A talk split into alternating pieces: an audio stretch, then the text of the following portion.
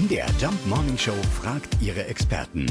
Fakt oder Fake? Pilze sollen ihren eigenen Wind machen können. Das haben wir gehört und müssen aber direkt mal nachfragen bei Dr. Wolfgang Brandt. Er ist seit mehr als 50 Jahren Pilzberater in und um Halle. Amerikanische Wissenschaftler, Physiker haben ja genau untersucht, wie die Sporen bei Hutpilzen äh, verbreitet werden. Dazu muss man wissen, dass Pilze aus 90 Prozent Wasser bestehen und unter der Huthaut bei Röhren- oder Lamellenpilzen ist es natürlich relativ kalt.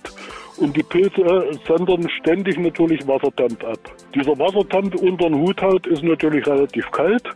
Dann sinken die mit dem äh, Wasserdampf nach unten und am Boden erwärmt sich und an der Seite steigt, da der Wasserdampf leichter als die Luft ist, der Wasserdampf nach oben und nimmt dann die Pilzsporen mit und trägt so zur Verbreitung der Sporen bei. Also Pilze sind tatsächlich in der Lage, ihren eigenen Wind zu produzieren und dadurch ihre Sporen weiter fliegen zu lassen. Verrückt?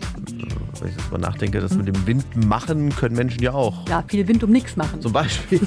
Fakt oder Fake? Jeden Morgen um 5.20 Uhr und 7.20 Uhr in der MDR Jump Morning Show mit Sarah von Neuburg und Lars Christian Kade.